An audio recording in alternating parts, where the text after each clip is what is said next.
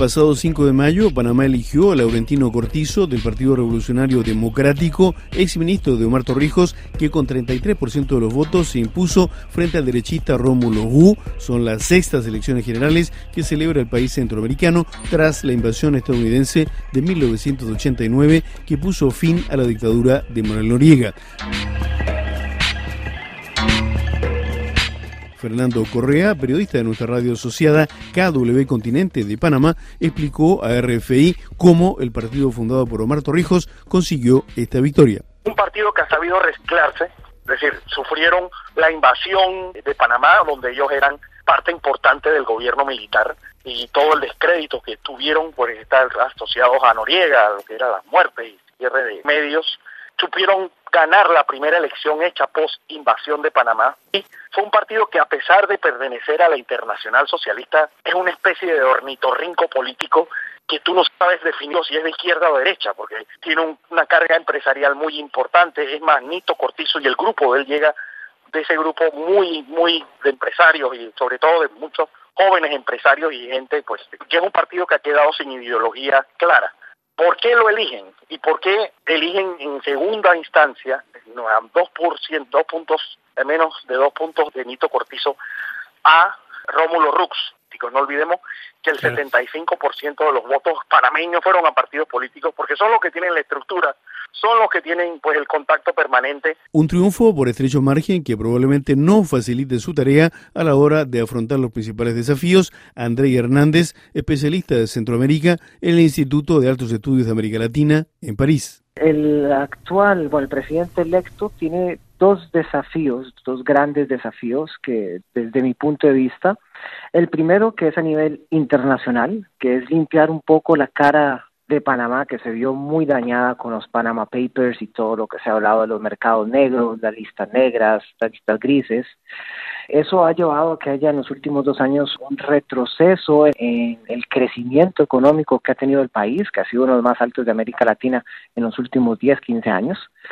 Y el otro punto sería a nivel interno, más que todo a nivel de tratar de cerrar esa brecha tan grande que existe económica, desigualdad en Panamá y la falta de oportunidades que a veces existen para desarrollar tanto a nivel académico como a nivel eh, profesional de los panameños. Se comenta que uno de los objetivos de Cortizo sería la revisión de los tratados de libre comercio con Estados Unidos y Centroamérica. Ese es un punto muy interesante.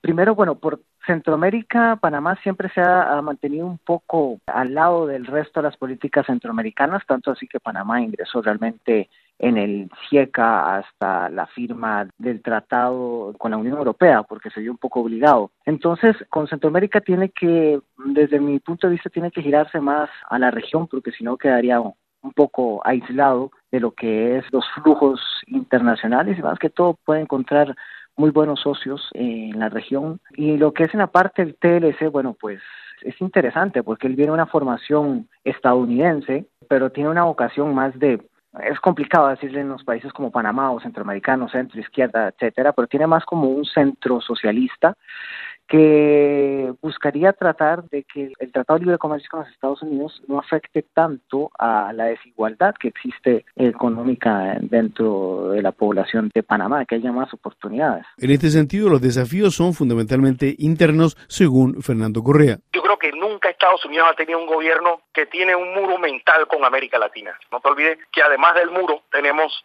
su pésima relación con el Triángulo Norte de América Central y con Venezuela. Es decir, solo América Latina se menciona en el gobierno de Washington con malas noticias. El problema es que en política exterior no hay sillas vacías. Así que si Washington no quisiera o no quiere, pues ocupar su lugar y seguir en esa política aislacionista, estoy seguro que China la va a ocupar, si sea en materia comercial, en materia económica o en materia de ayuda al desarrollo. Yo creo que los grandes retos de Nito Cortizo, más que exteriores, son muy nacionales. Es decir, no olvidemos que Panamá es una especie de espejismo con estos edificios, bueno, la ciudad con más rascacielos de América Latina, la séptima con más rascacielos en todo el continente americano, pero detrás de esa fachada, pues casi todo es mentira. Una salud pública muy precaria, una educación que deja demasiado que desear, una distribución de riqueza patética, y esos son los reales problemas de Panamá, la mala distribución, la pésima pues si tú naces en alguna comarca indígena en Panamá siendo mujer,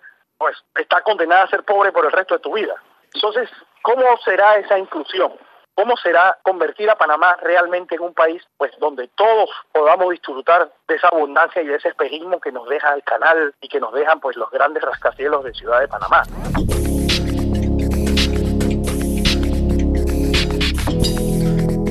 Patricia Kraus, economista de COFASE y autora de un informe sobre Panamá, estima que la imagen de corrupción fue determinante en la victoria de Cortizo y la derrota del candidato derechista Rómulo Gu. Un punto que es clave para mí por el resultado negativo que tuve de candidato de, del gobierno fue la cuestión de los escándalos de corrupción, que es algo que no solo pasa con Panamá, pero también con otros países de América Latina.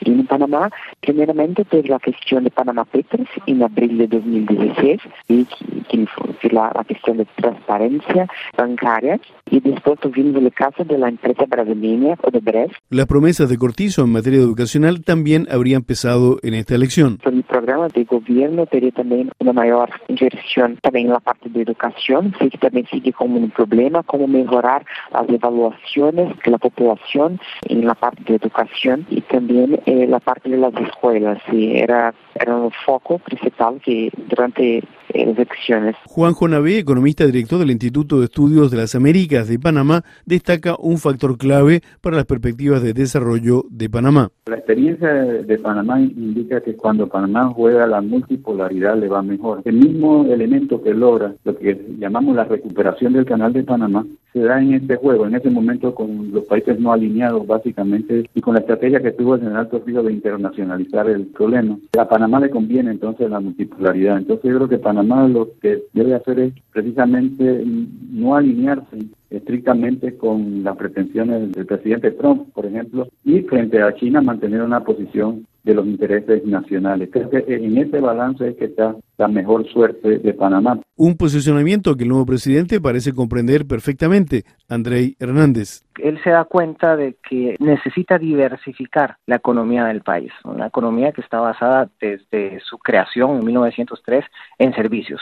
Entonces el país depende tanto de importar ciertas mercancías como también del flujo de dólares. Panamá es un país que no crea moneda, depende de moneda de otro. Entonces él trata también de buscar otras otros mercados, otras salidas para no depender tanto de los servicios y uno de los principales, por supuesto, socios comerciales de Panamá es Estados Unidos y se nota más que todo en el interés de abrirse un poco más al mercado asiático, más que todo chino. Es un equilibrio delicado es muy interesante más que todo si sabe manejar los intereses que cada país tiene en Panamá. Por ejemplo, China más que todo se aboca hacia una inversión en infraestructura. Va a invertir en infraestructura tanto en telecomunicaciones como va a hacer en construcciones, en carreteras o hasta invertir en, en puertos en el mismo canal de Panamá.